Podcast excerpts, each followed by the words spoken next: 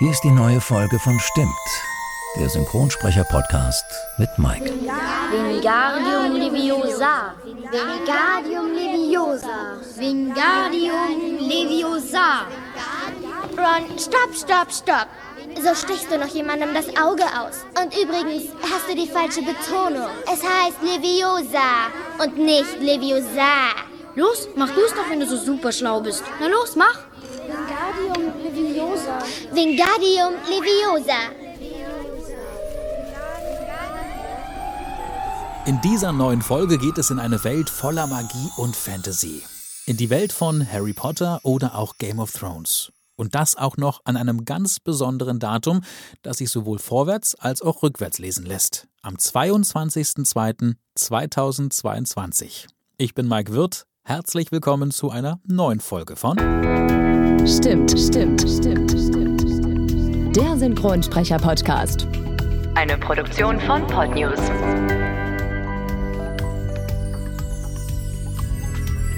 Heute zu Gast die deutsche Stimme von unter anderem Selena Gomez, Emilia Clarke oder auch Emma Watson. Freut euch auf viele spannende Einblicke hinter die Kulissen der Synchronbranche mit der überaus sympathischen Gabriel Petermann. Viel Spaß beim Hören und gute Unterhaltung. Wärst du nicht mit dem Auto hier gewesen, hätte ich dir vielleicht ein Glas Wein angeboten. Ne? Aber erstmal schön, dass du hier bist, Gabriel. Der fragt mich in 20 Minuten nochmal. Ein Glas geht ja. Äh, warte mal, ich habe hier eine Durchwahl. Da kann ich äh, äh, ganz kurz ein Glas Wein bestellen. Lass das Auto einfach stehen, fährst mit dem Öffis zurück. Siehst du dir, ich freue mich. Gabriel Petermann, hallo. Hi. Schön, dass es endlich geklappt hat. Ja.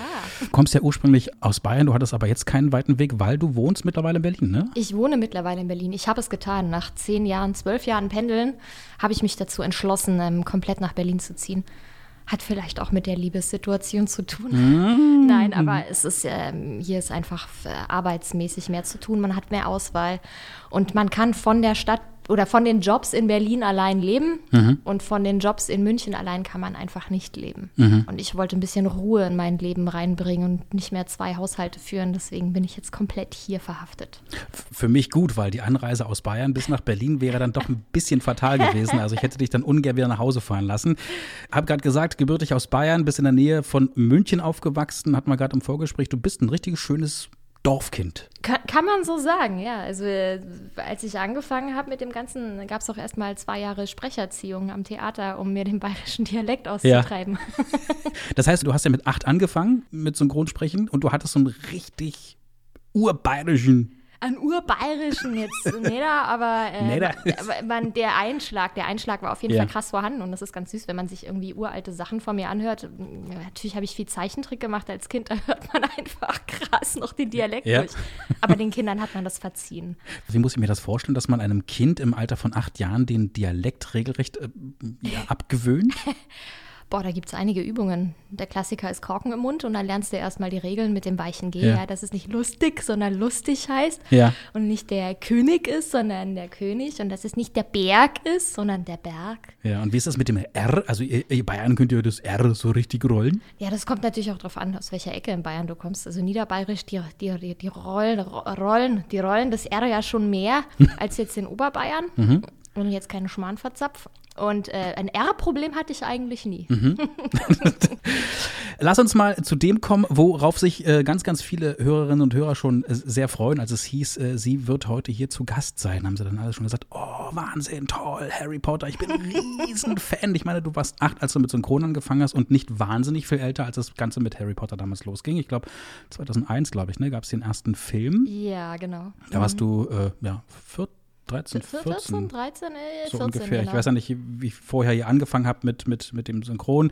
13, 14, als der erste Kinofilm von Harry Potter in die Kinos kam. Es gab ja diverse Castings und du wurdest dann die deutsche Stimme von Emma Watson als äh, Hermine und das dann wirklich über zehn Jahre lang. Das ist ja schon wirklich beachtlich.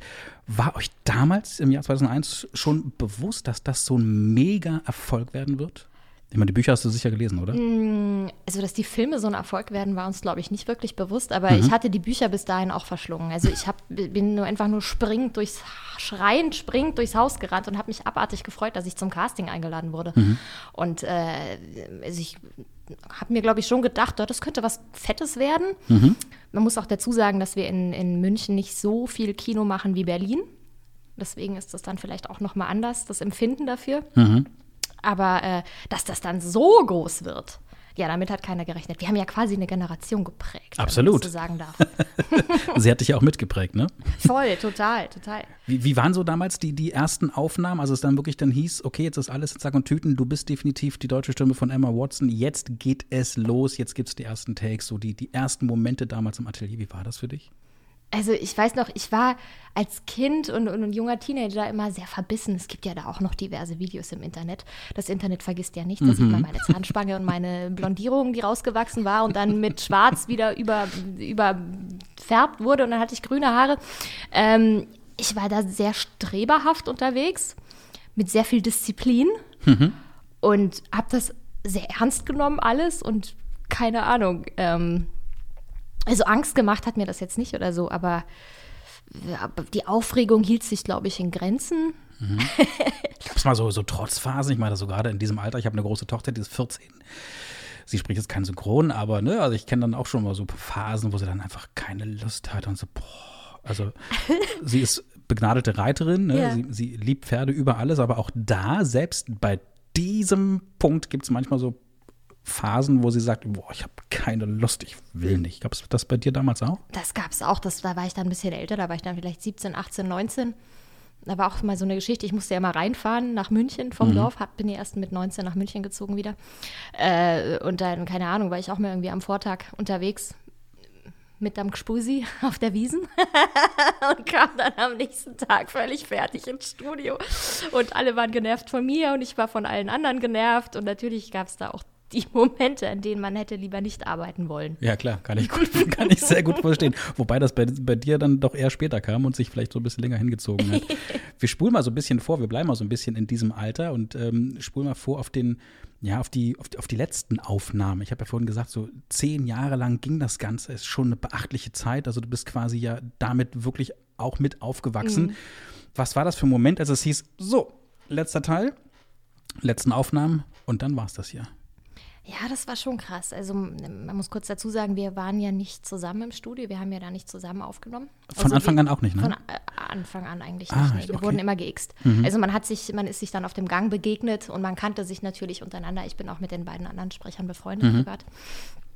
Und ähm, äh, ja, war schon, ich weiß nicht, super krass emotional war es nicht. Man wusste ja, man sieht sich in anderen Produktionen wieder, also das Team, äh, Tonmeister, Cut, äh, Regie. Aber äh, ich kann mich noch gut daran erinnern, dass ich den allerletzten Take im Dialogbuch hatte. Ich weiß gerade nicht mehr, was es war, ob es nur ein Lächler war. Ich glaube, es war nur ein Lächler. Aber wie schön ist das denn, ja? Das Ganze hat geendet mit einem Lächeln. Das ist schön, ja. Aber das wirst du, glaube ich, so schnell nicht vergessen. Nee, auf keinen Fall.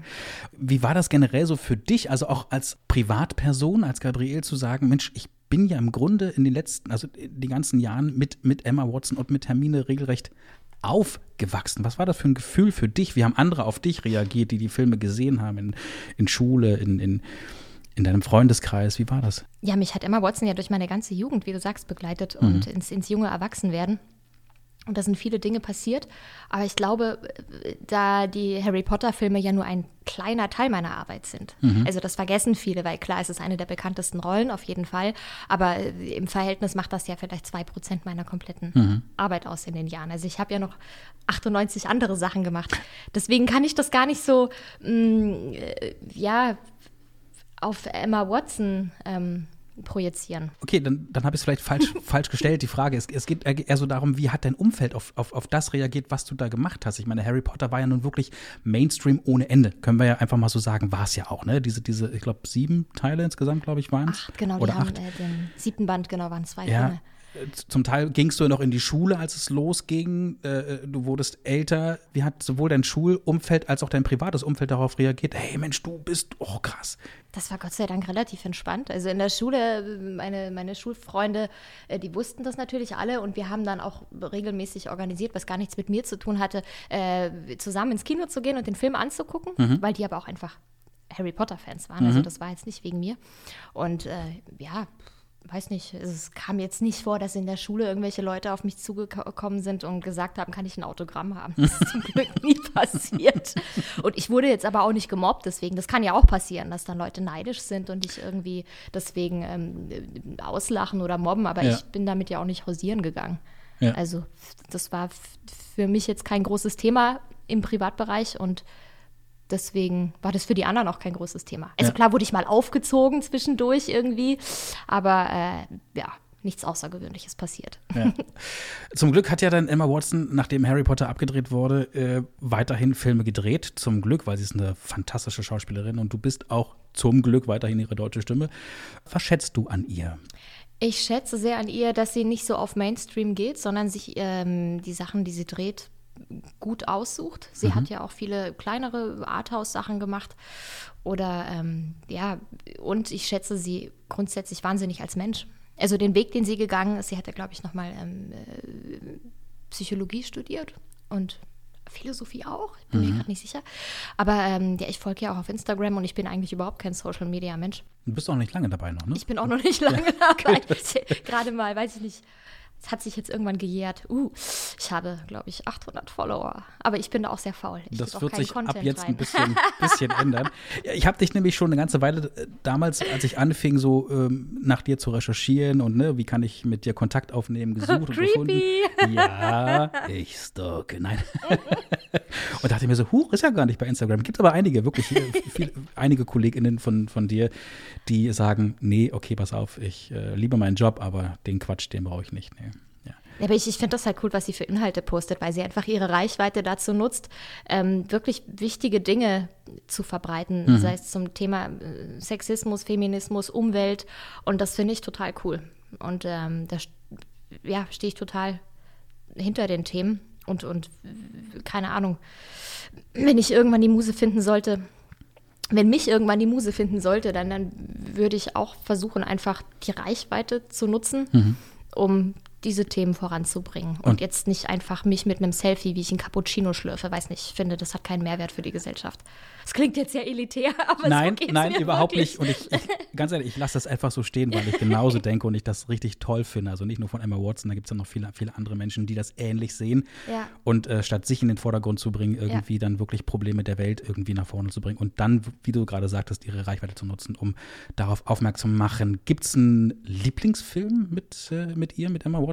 Also ich habe einiges gelesen, dass du total auf den Film Noah stehst. Nur nebenbei erwähnt, dass mein Sohn auch so heißt, aber hey. ja, tatsächlich. Also Noah ist eine Arbeit, die mir wahrscheinlich für immer in Erinnerung bleiben wird. Um ganz kurz zusammenzufassen, wir kennen ja alle die Geschichte von Noah, der ja. die Arche baut, um die ähm, äh, Tiere zu retten. Und äh, er findet Ila, also gespielt von Emma Watson, ein Waisenkind, nimmt sie mit auf, hat ja drei oder zwei Söhne. Mhm. Einer der Söhne wird dann ihr äh, Partner, ihr Mann. Ähm, sie wird schwanger mit äh, Zwillingen. Dann kommen diese beiden kleinen Mädchen auf die Welt. Und äh, ähm, Noah ist mittlerweile so verbittert, äh, dass er nicht mehr an die Menschheit glaubt, möchte auch nicht, dass die Menschheit sich fortpflanzen kann. Deswegen möchte er diese beiden Zwillingsmädchen umbringen. Mhm. Und da gab es diese eine rührende Szene. Steht sie eben äh, auf dem Schiff mit den Babys im Arm und äh, Noah ist kurz davor, die beiden Babys äh, zu, umzubringen. Und sie singt weinend ein Schlaflied um die Kinder zu beruhigen. Und ich weiß noch, da hat es mich komplett zerlegt im Studio. Ja. Also das sind, äh, ja, so geht es mir eigentlich immer, wenn was gut authentisch gespielt ist, dann versuche ich mich da wirklich komplett reinzugeben in die Emotionen und mhm. dann weine ich, weil ich es anders nicht spielen kann. Mhm. Das finde ich, find ich erstaunlich, weil ähm, ich habe das auch einige Male gefragt äh, von, von Gästen, die hier sitzen, wie, wie geht ihr mit Emotionen um? Wie geht es euch, wenn ihr wirklich einen ähm, ja sehr aufwühlenden Film zum Beispiel mhm. äh, synchronisieren müsst. Ähm, könnt ihr das so ich meine, ihr seid gestandene Schauspieler. Ich meine, ne, also klar, es ist euer Job, aber trotz alledem finde ich es immer wieder faszinierend, wenn dann die Antwort kommt, hey, ich habe mich da halb totgelacht zum Beispiel. Oder mhm. wie in deinem Fall, ich habe es fast nicht ausgehalten, weil mich diese Szene, die ich da gesehen habe, so extrem mitgenommen hat. Nimmst du das dann auch mit aus dem Atelier nach Hause oder ist danach auch wieder okay? Das eigentlich eher selten. Also da ich das so lange mache und wir jetzt zum Teil irgendwie drei, vier Termine am Tag haben und mhm. du eben in drei, vier verschiedene Figuren reinschlüpfen darfst. Und da muss man natürlich auch unterscheiden, ja, ist das jetzt ohne es krass abzuwerten, aber es ist jetzt eine Crime-Serie, Folge 873. Du, du, hast irgendwie die Grundstory schon 800 Mal gespielt, bist hm. irgendwie Opfer von irgendwas, wirst, weiß ich nicht, verhört und äh, verhört und brichst in Tränen aus. Dann gebe ich da jetzt nicht so viel von mir persönlich mit rein, als wenn das jetzt eben so eine Szene ist wie bei Noah. Mhm. Nichtsdestotrotz nehme ich das, die Arbeit ernst und versuche mein Bestes zu geben. Aber das geht in der Zeit auch gar nicht. Ja? Du, du guckst dir den, das Original ein, zweimal an, den Take, und dann haust den drauf und dann mhm. geht es auch schon zum nächsten Take. Und beim großen Kinofilm hast du natürlich mehr Zeit, um in die Stimmung einzutauchen. Mhm. Wir gehen mal zum nächsten Take. zu keinem Kinofilm, aber ich glaube, naja, ich glaube, zur besten Serie aller Zeiten. ich, ich, ich, muss jetzt ganz kurz die Brille aufsetzen. Ja. Ich muss jetzt meine Sonnenbrille aufsetzen. Ach so, damit extrem cool sein möchte. Ja. Ich habe meine, meine Brille vergessen und meine Sonnenbrille hat Stärke und ich brauche jetzt einfach die Gläser, weil ich sonst äh, Kopfschmerzen bekomme. Game of Thrones. In einer solchen Nacht kamt ihr auf die Welt. Ich erinnere mich an diesen Sturm. Alle Hunde in Königsmund heulten die Nacht hindurch. Ich wünschte, ich könnte mich erinnern. Ich dachte immer, dies würde eine Art Heimkehr. Fühlt sich nicht an wie zu Hause. Wir verweilen nicht lange auf Drachenstein. Gut. Gar nicht so viele Löwen. Cersei kontrolliert weniger als die Hälfte der sieben Königslande. Die Lords von Westeros verabscheuen sie. Lange vor eurer Ankunft intrigierten sie gegen sie. Jetzt... Rufen sie nach ihrer wahren Königin? Stoßen sie heimlich auf mein Wohl an? Früher hat man meinem Bruder sowas erzählt und er war dumm genug, es zu glauben.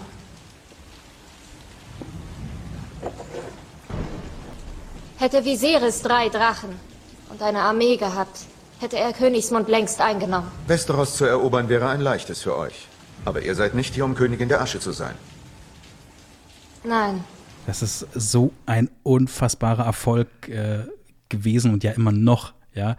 Wo würdest du die auf die, auf die Treppe setzen der, der besten Serien? Auf, immer noch auf Platz 1 oder aber schon, schon in den Top 3, oder? Auf jeden Fall Top 3. Ich bin aber auch einfach total Fantasy-affin. Mhm. Also mir, mir liegt das Genre, ich liebe dieses Genre.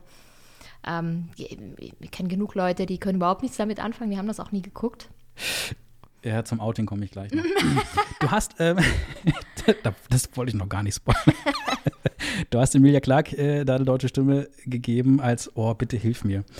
Daenerys Daenerys Targaryen. Bitte Dank. zwing mich nicht, die Titel aufzusagen. Nein, nein, nein. Ich, ich wollte nur, weil ich habe ich hab wirklich überlegt, oh Mann, frage ich sie, wie es wirklich ausgesprochen wird. Weil, okay, pass auf. Ähm, ich spoilere, ich habe diese Serie noch nicht gesehen. Ich betone noch, jetzt kriege ich ganz viel Shitstorm von ganz vielen Fans, ich weiß.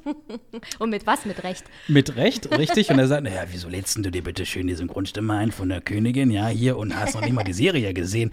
Ja, ich äh, entschuldige mich, äh, ich kann ja auch sagen, ich habe keine Zeit. Ich werde es auf jeden Fall ähm, nachholen. Aber du spielst äh, die Mutter aller Drachen, also wirklich eine, eine unfassbar gute Rolle, eine große Rolle. Äh, Emilia Clark, tollen Job gemacht. Äh, yes. Äh, und du hast äh, ähm, sie wirklich sehr, sehr toll als seine deutsche Stimme dargeboten. Wie kam es dazu, dass du Emilia, was ist das erste Mal, dass du Emilia Clark synchronisiert hast? Ne? Genau, das war ja auch, glaube ich, ihr erstes großes Ding. Also mhm. ich glaube, sie hat davor, weiß ich nicht, äh, zwei kleine Mini-Filmchen gemacht, die keine Sau kennt, wenn man das so sagen darf.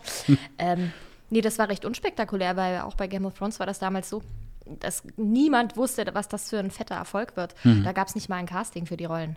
Also oh. ich wurde einfach angerufen, weil der Aufnahmeleitung und äh, der Regisseur auf mich gekommen sind, dachten sich, ja, Gabi, passt da drauf, ruf mal mal an, hast du Zeit, hier irgendwie Fantasy, irgendwas mit Drachen, Drachenkönigin. Ich so, ja klar, läuft.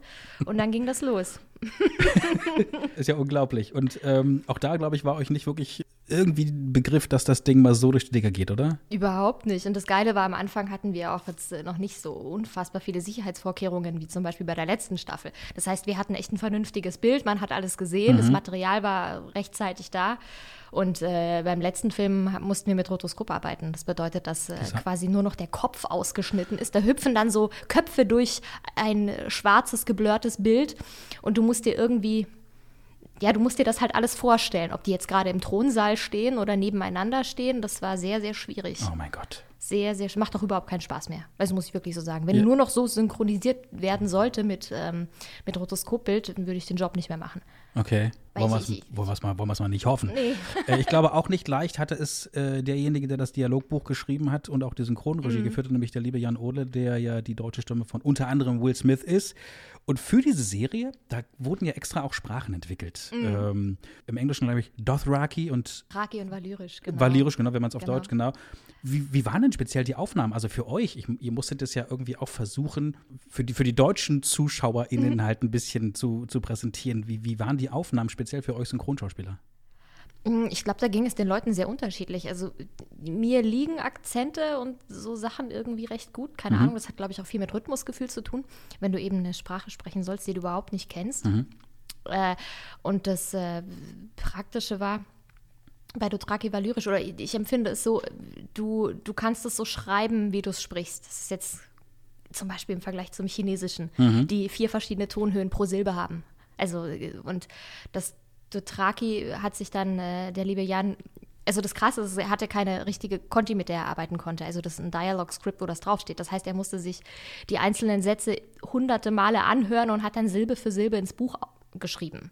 Und so sind wir dann auch vorgegangen. Man hat sich halt mhm. halt an jeden Satz irgendwie fünf, sechs Mal angehört und Silbe für Silbe hat man das mitgeprobt und dann einfach draufgehauen und ja. eben versucht, in, in dem Duktus und in der Emotion, die das Original vorgegeben hat. Aber ich, ich weiß, ähm, eine liebe Kollegin, ich darf das auch erzählen, Jackie, ähm, Jacqueline Bell, äh, die die ähm, Miss Sunday gesprochen hat, mhm. die hat sich wahnsinnig schwer getan mit diesen Fremdsprachen. Also der, der liegt das so gar nicht. Und äh, mir macht das total Spaß. Ja. wir machen ja damit. Wir hören mal ganz kurz rein, weil das äh, klingt A, wirklich großartig und zweitens machst, also es klingt zumindest so, als würdest du das mit einer dermaßen großen Leichtigkeit machen. War es aber vielleicht dann doch nicht, auch wenn es dir leicht gefallen hat. Hör mal ganz kurz rein.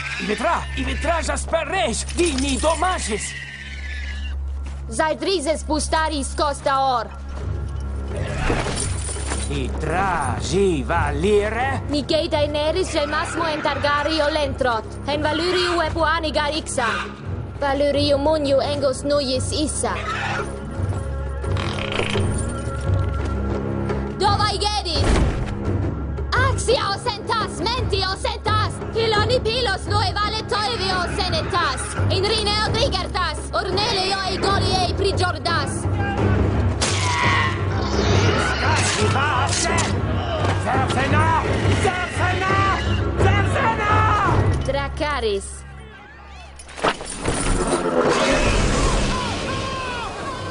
Wie war die Arbeit mit Jan? Wir kennen uns ja schon eine ganze Weile. Also ich glaube, wir haben schon zusammengearbeitet, als ich noch ein Kind war. Mhm. Und äh, von daher war das eine sehr kollegiale, freundschaftliche Ebene. Mhm. Und das hat einfach Spaß gemacht. Also wir können sehr gut miteinander arbeiten.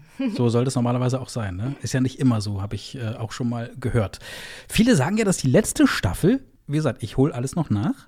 Ich fange bei Staffel 1 an, versprochen. Viele sagen ja, dass die letzte Staffel total enttäuschend war. Was würdest du sagen, dass auch Staffel 8 im Vergleich zu den anderen sieben, also für dich als, als Konsument, als, als, als Zuschauerin enttäuschend war?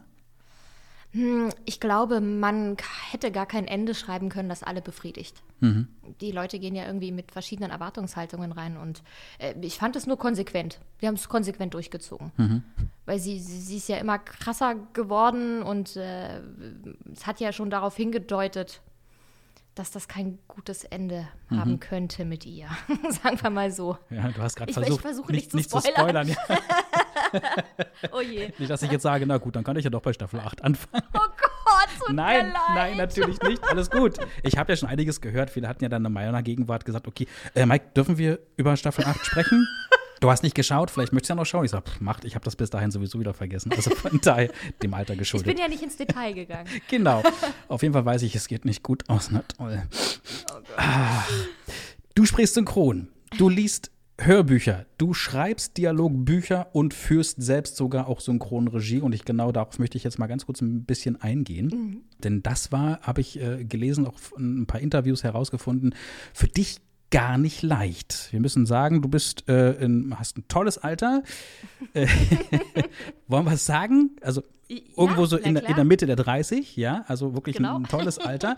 Aber es war für dich damals, als du angefangen hast, Synchronregie zu führen, überhaupt nicht leicht, sich da als, ich sag mal, junge Frau durchzusetzen. Du hattest schon so einige Schwierig Anlaufschwierigkeiten, besser gesagt, oder? Ja, so ein paar Sachen passieren auch heute noch. Also ich war äh, bei der ersten Regie 26 Jahre alt und zu der Zeit, es hat sich wahnsinnig viel geändert in den letzten acht bis zehn Jahren, mhm. äh, war ich, glaube ich, die einzige Frau Also in dem Alter. Ja. Mit, mit, ich kannte damals keine andere Frau im selben Alter, die Regie gemacht hat. Mhm. Und das äh, kam regelmäßig vor. Ich gehe immer ähm, in den Aufenthaltsraum und hole meine Schauspieler ab und stelle mich vor.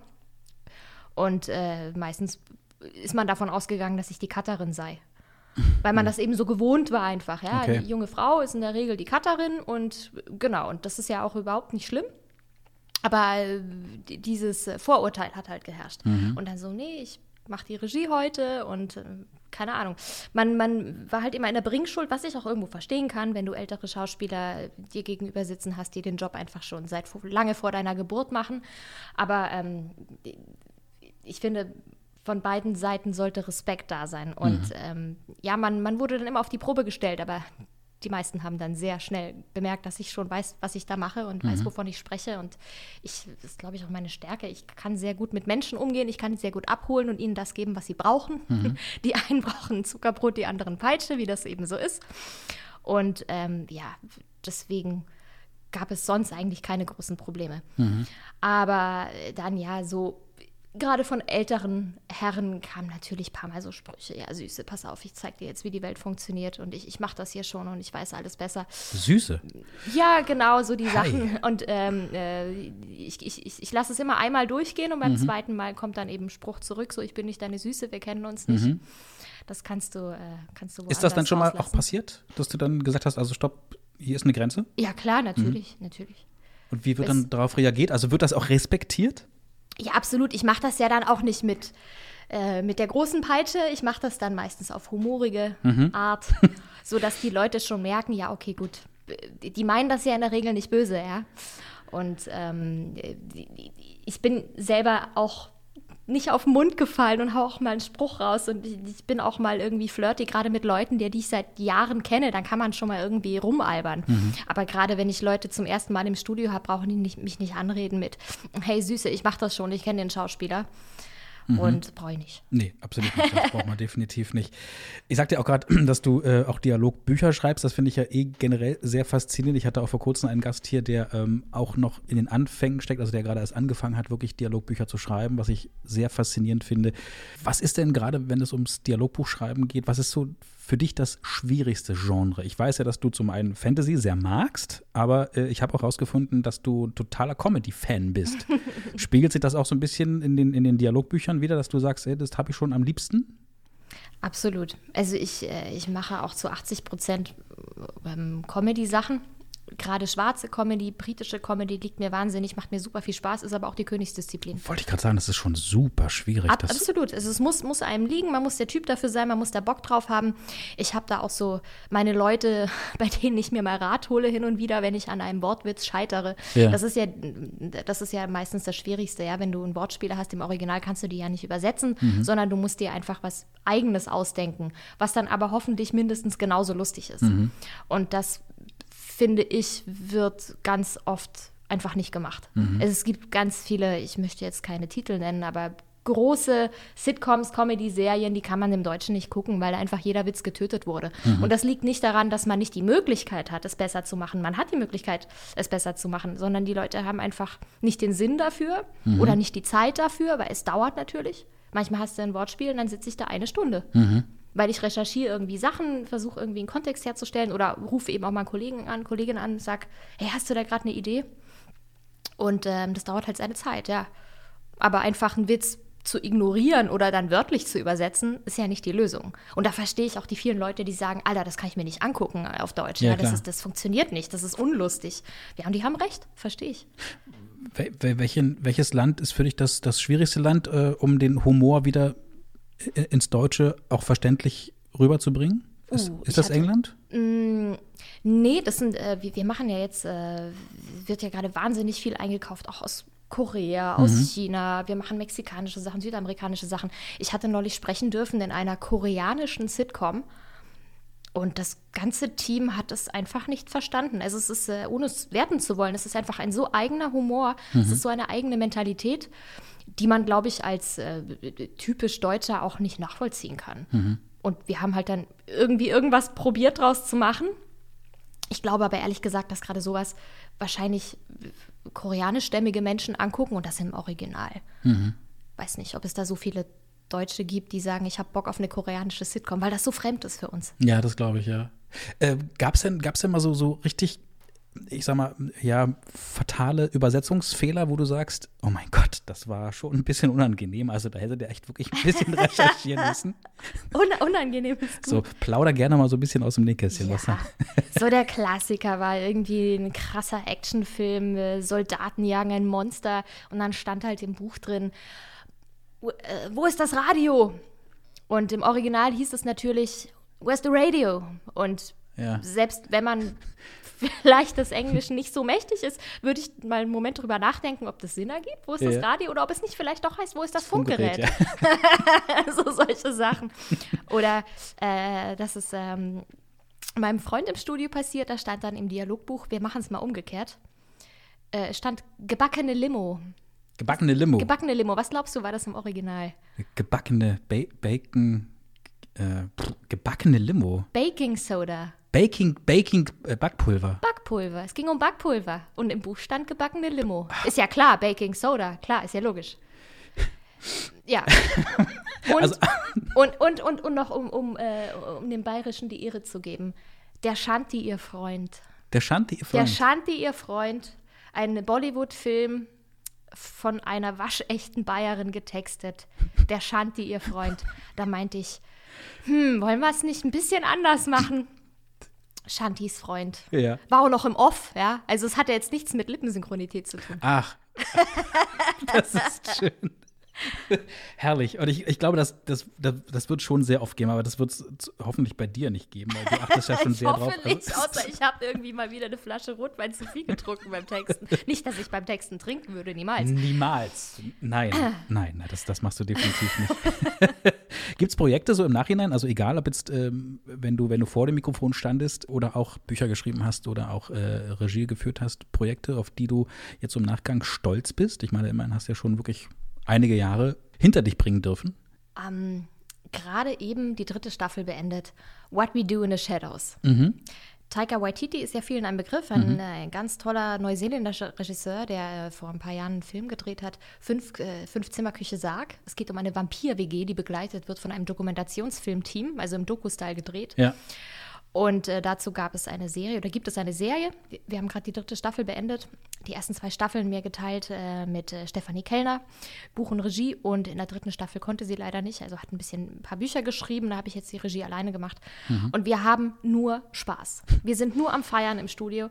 Und äh, das finde ich ist das, das, das Schönste überhaupt, wenn dann deine Sprecher zu dir kommen und sagen, das ist abs meine absolute Lieblingsproduktion im Moment. Und Ja. ah, ich will nur noch das machen. Ich auch so, ja, ich will auch nur noch das machen, weil das ist so großartig. Ja. Ja. Das ist so schön. Also ich, ich finde, da können wir sehr stolz auf die deutsche Synchro sein. Das ist sehr lustig geworden und sehr liebevoll äh, gemacht worden. Und alle hatten sehr viel Spaß dabei. Also ein kleiner Tipp am Rande. Genau. Kommt auf Join. Ja. Haben leider nicht so viele. Es gibt ja auch bei Join einen Probemonat, glaube ich. What We Do in the Shadows. Tut ja, es, und Leute. ansonsten kann man das Ding ja auch monatlich kündigen. Also meine Güte, dann. Genau. Und vor allem, es werden äh, sämtliche ähm, äh, Vampirfilme parodiert. Und die holen sich halt auch die Leute rein in die Serie. Also da, da Tilda Swinton war dabei, Danny, Ach, witzig. Danny Trejo, Wesley Snipes wegen Blade. Also echt, wer, wer Bock auf gute Comedy, skurrile Comedy hat und Vampire mag, der sollte das unbedingt angucken. Du bist sehr, sehr vielfältig ähm, unterwegs. Lass uns mal so ein bisschen von deiner, von deiner eigentlichen Arbeit weggehen ähm, und zu einem e- etwas heikleren Thema kommen, das ähm, auch schon verstärkt in den letzten beiden Folgen ähm, ziemlich im Mittelpunkt stand. Du setzt dich dafür ein, dass die Branche an sich ich sag mal, diverser wird. Ne? Du arbeitest sehr eng mit dem Synchronverband, die Gilde zusammen. Da gibt es die Diversity AG, äh, da bist du, glaube ich, auch mit dabei. Ne? Genau, richtig. Katrin Fröhlich ähm, war hier vor kurzem zu Gast, die ja auch bis vor kurzem noch im Vorstand äh, der Gilde war und äh, hat hier einiges äh, Interessantes dazu erzählt und auch gesagt, ähm, ich kann dir gerne Leute vorstellen aus der AG und schon sitzt mir hier jemand gegenüber. Zu diesem Thema wird es demnächst, das kann ich jetzt schon mal sagen, auf jeden Fall eine Sonderfolge geben. Das äh, habe ich damals auch mit, mit Katrin besprochen. Ich werde mir einige Leute einladen, die dazu mal so ein bisschen zu Wort kommen, vor allem auch betroffene Leute. Wir bleiben aber ganz kurz bei dir. Es gab ja vor, weiß gar nicht, wann das war, ähm, so eine Art äh, Diversity Casting für, für mhm. diverse Sprecherinnen und Sprecher, also mhm. für POCs, für Transgender. Übrigens äh, auch zu Gast gewesen Philippa Jake zum Beispiel hier mhm. vor kurzem, die dann auch gerne dabei sein äh, möchte äh, für non-binäre Sprecherinnen. Hat das, hatte die ein Casting und da gab es, habe ich gelesen, von, von von außerhalb ein paar Missverständnisse, mhm. weil anscheinend irgendwie nicht, nicht, nicht begriffen wurde, was eigentlich euer Begehr ist, warum ihr das genau. eigentlich macht. Ja, also viele dachten erst, es geht um diese Problematik, ob man nach Hautfarbe besetzen soll. Mhm. Das heißt, wenn du im Original einen schwarzen Schauspieler hast, darf der dann nur von einem schwarzen Synchronschauspielerin gesprochen werden. Und viele dachten, dass wir genau dahinter stehen, dass wir das jetzt verfolgen, dass wir quasi äh, POC casten, um dann diese POC auf POC zu besetzen. Aha. Das war das Missverständnis. Das, äh, glaube ich, haben die meisten mittlerweile verstanden, dass dem nicht so ist. Und ja. geht es nicht darum, POC auf, auf POC zu besetzen, sondern um überhaupt POC und ja. divers in der Branche zu haben. Das und die sollen dann bitte alles sprechen, ja. was da kreucht und fleucht, sei es ein Schwamm, sei es eine weiße Person, sei es eine äh, schwarze Person. Ja. Und äh, was man ja auch nicht außen vor lassen sollte, ist ja, wenn ich das mal so sagen darf, du bist ja auch quasi davon betroffen. Ne? Mhm. Ähm, du hast einen asiatischen Hintergrund. Genau. Deine Mama, glaube ich, kommt von den Philippinen. Ne? Genau, ich bin halb Philippiner, genau. Und auch du wurdest und wirst wahrscheinlich äh, immer noch ja teilweise oder sogar sehr oft auf asiatische Rollen besetzt. Ist, ist das für dich persönlich okay? Kommt halt immer auf den Hintergrund drauf an. Also ich wurde einmal äh, gecastet und äh, dann auch auf die Rolle besetzt. Und die Ansage vom Verleih war, wir wollen unbedingt eine asiatischstämmige Sprecherin haben, da im Original eine äh, Amerikanerin mit asiatischem Hintergrund die Rolle äh, gesprochen mhm. hatte. Und wenn ich weiß, dass ich auf eine Rolle nur aufgrund meiner Ethnie gecastet oder besetzt werde, dann geht das einfach gar nicht. Mhm. Weil was habe ich als bayerische Halbphilippiner äh, zu tun mit einer chinesischstämmigen Amerikanerin? Mhm. Ja? Also Asien ist ein Kontinent, genauso ja. wie Afrika ein Kontinent ist. Oder ein, ein Kollege, ein Hamburger Kollege mit äh, Wurzeln von den Seychellen, was hat der mit einem Afroamerikaner aus der Bronx zu tun? Mhm. Also das ist so sinnlos. Mhm. das ist völlig sinnfrei. Absolut, ja. Und, und wenn es dann heißt, ja, aber nur mit irgendwie ähm, exotischem Hintergrund kann man Rassismus mehr nachempfinden und dann besser wiedergeben, wenn das Thema ist. In der Produktion sage ich ja, das führt ja den Beruf des Schauspielers ad absurdum. Also ich muss ja äh, selbiges nicht persönlich erlebt mhm. haben, um es spielen zu können. Das mhm. ist ja Quatsch. Das ist totaler Quatsch. Und ich glaube auch, äh, wenn wir mal bei deinem persönlichen Beispiel mhm. bleiben, um das jetzt mal nicht wieder so ausschweifend zu machen mhm. für diese Folge, weil du ja heute hier ganz gerne im Mittelpunkt stehen solltest. Ich glaube, du wärst auch relativ schnell arbeitslos. Weil ich glaube, ja, natürlich. So, so viele ähm, Schauspielerinnen gibt es doch nicht wirklich, Klar? Das, also, wenn man sich allein meine drei Feststimmen anguckt. Emilia Clarke, Emma Watson, zwei weiße Engländerinnen, mhm. äh, Selena Gomez mit äh, Hispano-Amerikanerin. Mhm keine asiatischen Nein, äh, Wurzeln. Da also dann schon schwierig, ja. Ja, und da heißt er so sorry, dann darf ich die halt auch nicht mehr sprechen mhm. oder wie. Gibt irgendwie keinen Sinn, ist nicht ganz durchdacht. Wenn du einen Wunsch frei hättest, was würdest du dir speziell für die Synchronbranche, was, was wäre so dein größter Wunsch für die Zukunft der Branche? Ähm, das klingt jetzt ganz krass, aber weniger Produktion.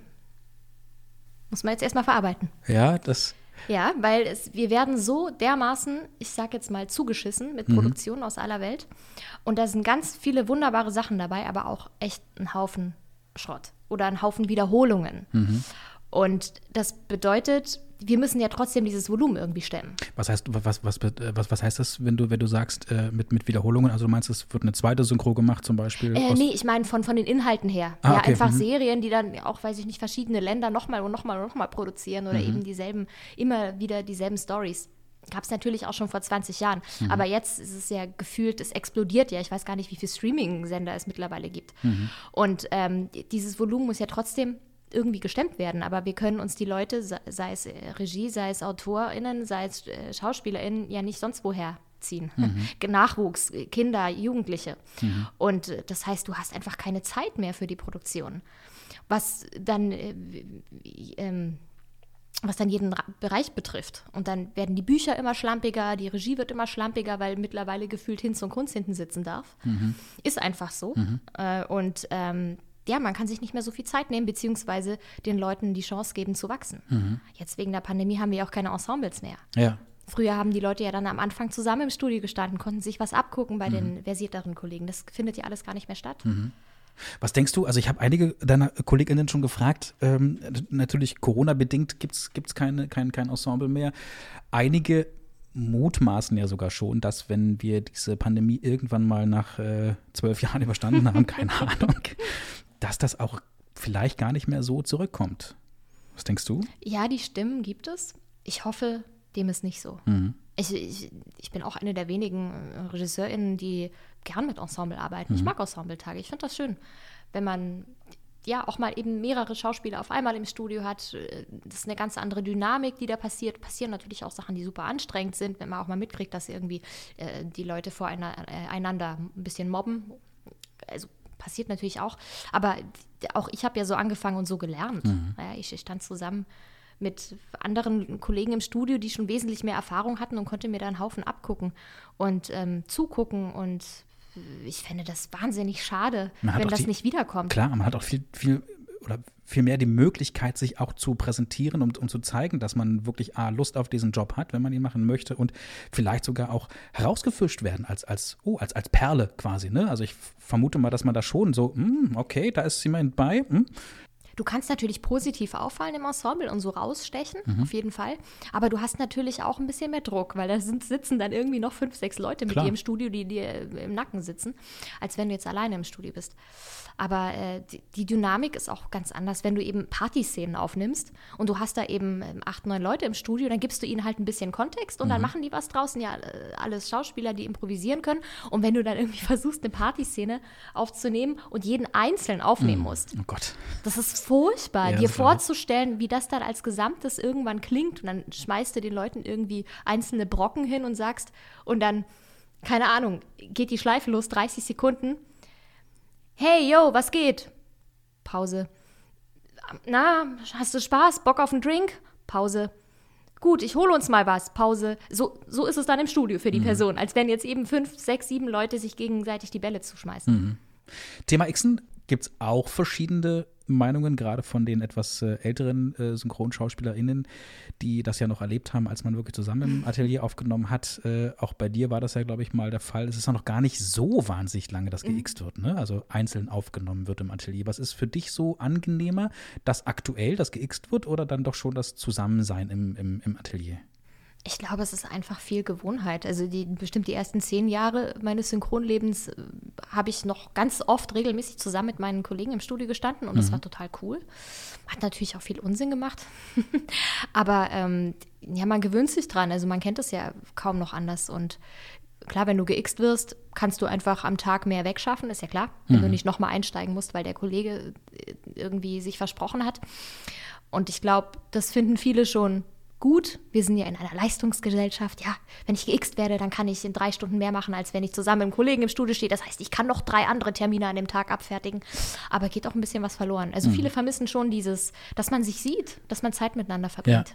Und dann auch noch dieses blöde Corona, ne, was wir da draußen haben. Genau. Das kommt noch hinzu. Das ist, hat das immer noch große Folgen für euch in der Branche, die Pandemie? Das darf man ja gar nicht laut sagen, aber wir sind wahrscheinlich die einzige Kreativbranche, die davon profitiert. Mittlerweile. Also Mittlerweile, ja. Mittlerweile. Es, es das gab, war 2020, war das völlig anders. Ja, aber es gab, es gab vielleicht insgesamt einen Studio-Lockdown, haben fast alle Studios daran teilgenommen von vier, fünf, sechs Wochen. Da wurde eben dann ein Hygienekonzept entwickelt. Da war halt gar nichts in der Zeit. Und danach hatten, hatten sich ja dann natürlich auch äh, Sachen angestaut, die in diesen fünf, sechs Wochen nicht äh, vertont werden konnten. Und dann ging es eben los, dass die Streaming-Dienste, weil die Leute natürlich alle gefühlt 500 Prozent mehr geguckt haben oder gucken seit der Pandemie, ähm, äh, haben eben überall eingekauft. Eben koreanisch, chinesisch, äh, weiß der Kuckuck was. Das heißt, wir arbeiten rund um die Uhr. Also es ist gerade abartig. Du kannst sieben Tage die Woche äh, in, in zwei, drei Schichten hintereinander arbeiten. Ja. Und ähm, wie gesagt, das ist im, im Vergleich zu eigentlich allen anderen Kreativen haben wir da echt einen Jackpot gezogen. Ich, ich wünsche es euch ja und ich, und ich, und ich finde es ja auch ganz, ganz toll und äh, natürlich auch teilweise zu meinem Nachteil, wenn es dann wirklich darum geht, Termine zu planen und, und euch hier einzuladen für mal eben so eine Stunde, zwei Stunden Podcast aufzeichnen, dass er dann äh, schon heißt, ah ja, schwierig, da habe ich ja, das ist ja das Problem auch bei euch, dass es nicht so wie bei einem typischen Arbeiter so ein 9-to-5-Job ist, mhm.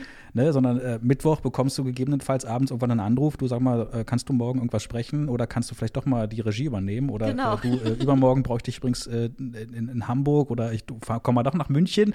Das ist ja bei euch alles so, du musst flexibel sein. Auf jeden Fall, das ist wahnsinnig kurzfristig, du musst flexibel sein kommt auch immer vor, wenn du im Urlaub bist, den hast du natürlich rechtzeitig angemeldet, aber dann mhm. kommen zum Beispiel Retakes. Was willst du denn dann machen? Ich kann ja da nicht mal eben zurückfliegen für zwei Retakes. Und dann sitze ich halt im Urlaub mit meinem Laptop unter der Bettdecke und spreche halt ein, zwei Ach, Retakes was, echt, ja? ja? Du kannst ja nicht irgendwie diese, die, die, die Sendung verschieben, ja. nur weil du im Urlaub bist. Ja. Ich bin gerade in Neuseeland. Äh, das, das kriege ich hin. Ich, ich komme mal fix mit dem Taxi.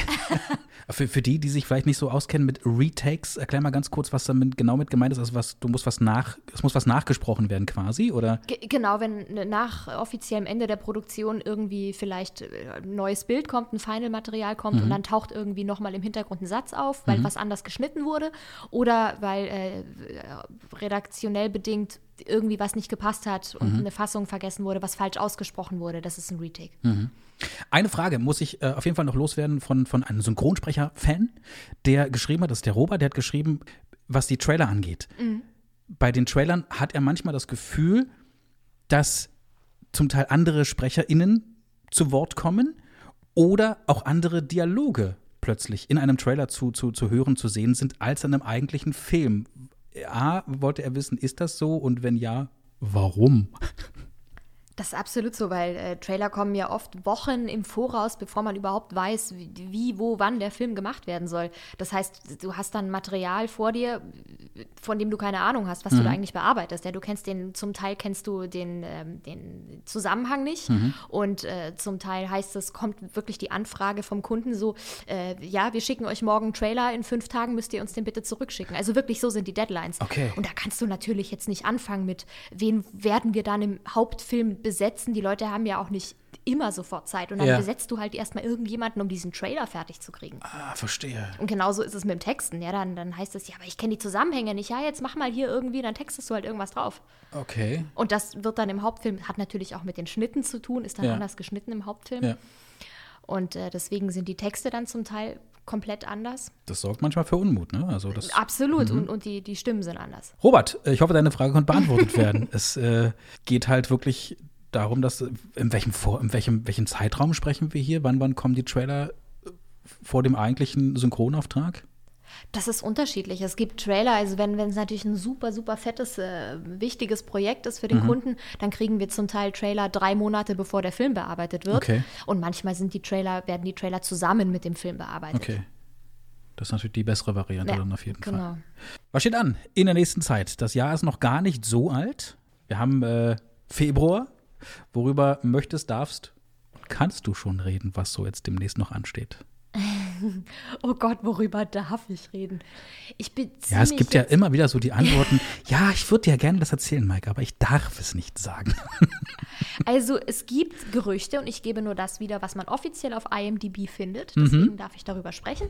Ich gucke äh, auf IMDb ab und zu ja nach, was meine Feststimmen so treiben, was sie so mhm. drehen. Und angeblich dreht Emilia Clarke gerade eine Serie für Marvel. Mhm. Ähm, die wird, glaube ich, im Herbst soll der Start sein, weltweit. Ich glaube, die wollen gleich, gleichzeitigen Start Amerika und Deutschland haben. Mhm. Und ähm, vielleicht, das weiß ich noch nicht, darf ich sie sprechen. da freue ich mich sehr drauf. Ganz, ganz fest die Daumen. Woran arbeitest du gerade? Du, du kommst ja gerade frisch, glaube ich, aus dem Studio. Du schreibst gerade, glaube ich, ne? Oder musst schreiben? Ich äh, mache zum ersten Mal Buch und Regie für eine italienische Arthouse-Serie. Oh. Ähm, äh, Bücher kann ich leider nur eins schreiben von acht Folgen. Das ging zeitlich nicht anders. Mhm. Und das ist sehr spannend für mich, weil ich äh, kein Italienisch spreche. Und ich habe noch nie ein Buch getextet, ähm, dessen Original eine Sprache ist, die ich nicht kann. Okay. Und das ist sehr seltsam, wenn man eben überhaupt nicht versteht, was die da quatschen. Ich habe natürlich eine Rohübersetzung, ganz ja. klar. Aber ähm, ja, das ist sehr komisch, gewöhnungsbedürftig. Mhm. Aber äh, ja, an Herausforderungen wächst man ja. Also aufgenommen habe ich schon mal anderssprachige Serien, hatte letztes Jahr eine mexikanische Serie. Das hat super viel Spaß gemacht. Mhm. Ähm, aber das eben zu texten ist schon komisch. Eine große Herausforderung Ja. auf jeden Fall. Und hast du da so wissens in deinem Umfeld ein paar Leute, die dieser Sprache mächtig sind, wo du dann mal um Rat bitten kannst, nicht, dass wir wieder so eine so eine äh, gebackene Soda, Eine gebackene nee, Soda. eine, eine gebackene Limo rausbekommen.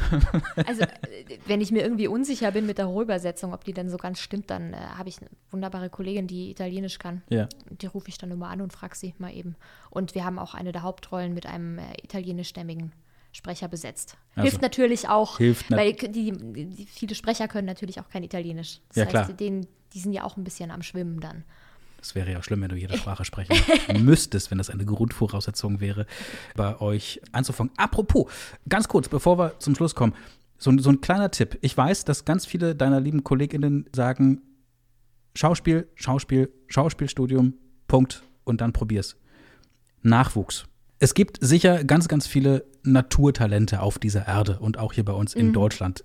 Kann ich mir durchaus vorstellen. Aber ich habe auch immer wieder mal gehört, ja, nur ähm, weil du eine tolle Stimme hast und äh, vielleicht charmant aussiehst, hat es noch lange nicht zu bedeuten, dass du wirklich auch im Synchrongeschäft irgendwie Fuß fassen kannst. Was ist so dein Tipp für die, die jetzt gerade zuhören und sagen, oh, das, was die Gabriele da macht, das möchte ich auch machen, hätte ich auch Lust drauf.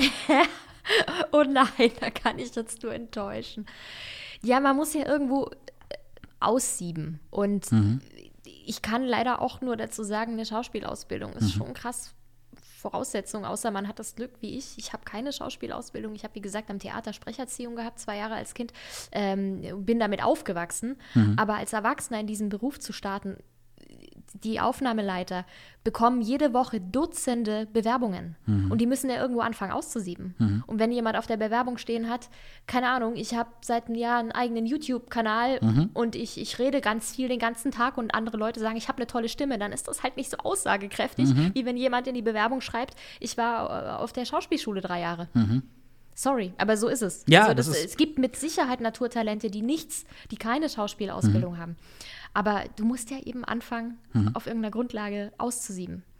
Genau. Vor dir war der äh, liebe Kollege aus, aus Hamburg, Janik Reis, war hier zu Gast, der auch damals so in seinem jugendlichen Leichtsinn, sage ich jetzt mal, einfach in Hamburg an, an eines der größten Synchronstudios angeklopft hat und sagt, so, hier bin ich, ich habe Bock auf diesen Job, ähm, wie sieht's aus, was muss ich machen? Und die erstmal geguckt haben und sagen,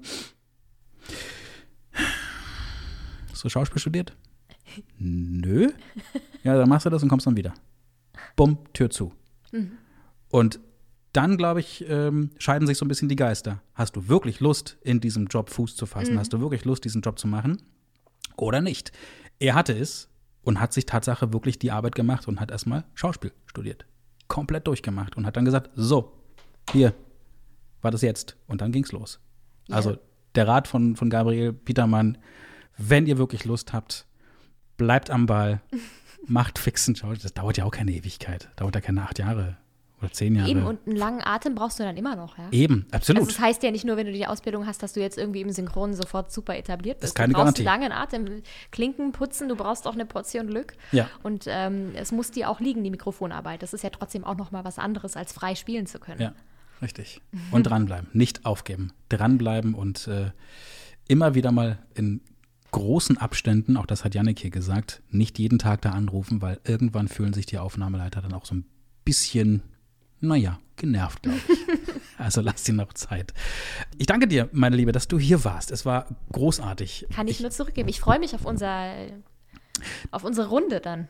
Genau, damit wollte ich nämlich abschließen. Es wird definitiv, ich habe es auch in den letzten beiden Folgen schon gesagt, es wird hier im Laufe des Jahres, ich kann noch nicht genau sagen, ich muss natürlich dann auch gucken, dass auch wirklich all meine Gäste hier äh, Zeit haben, gleichzeitig hier im Studio Platz zu nehmen. Katrin Fröhlich wird auf jeden Fall mit dabei sein und wenn du, liebe Gabi, dabei sein, würde ich mich super, super doll freuen. Und auch Philippa äh, Jake, die ja vor kurzem hier zu Gast war, hat auch schon zugesagt und wir werden auch noch einige andere Personen hier ähm, anfragen, zumindest die auch betroffen sind, um hier wirklich eine große, wunderschöne Diskussionsrunde zu offenbaren, um mal das äh, Thema Diversität, Diversity ein bisschen euch auch näher zu bringen. So, jetzt Schluss damit. Ich entlasse dich hier aus dem Studio, wünsche dir noch einen äh, ja, tollen Abend. Jetzt Feierabend oder musst du noch was machen heute? Ich werde doch ein bisschen texten. Mach das, Texten kann man immer. Ich bin eine Nachteule. aber, aber kein Italienisch. Ah, vielleicht. Ah, dann entlasse ich dich in die kleine italienische Nacht in Berlin. Ciao, grazie. Danke, dass du da warst und äh, ja, wir sehen uns ja bald wieder, freue ich mich sehr drauf. Gabriel Petermann, schön, dass du da warst. Tschüss. Tschüss. Und zack, war es auch schon wieder vorbei. Aber schön war's. Gabriel Petermann war heute zu Gast bei Stimmt, der Synchronsprecher-Podcast. Eine neue Folge mit vielen spannenden Geschichten gibt es dann wieder in zwei Wochen am Internationalen Frauentag am 8. März. Bis dahin hört gern auch mal in die vorherigen Folgen rein. Tolle Gäste waren schon dabei. Folgt und liked uns bei Facebook und Instagram, Hashtag Synchronsprecherpodcast. Abonniert uns und gebt gern auch eine Bewertung ab. Ach ja, und nochmal vielen lieben Dank für die sehr netten Nachrichten mit euren Meinungen, eurer Kritik, euren Grüßen oder auch Gastvorschlägen. Seht es bitte nach, wenn es manchmal etwas dauert mit einer Antwort. So, habt jetzt noch eine angenehme Restwoche, passt auf euch auf und bleibt mir gewogen. Euer Mike Wirth. Macht's gut. Tschüss. Stimmt, stimmt, stimmt, stimmt. Der Synchronsprecher-Podcast. Eine Produktion von Podnews. Alle Folgen und weitere Podcasts bei Podnews und allen wichtigen Podcast-Portalen.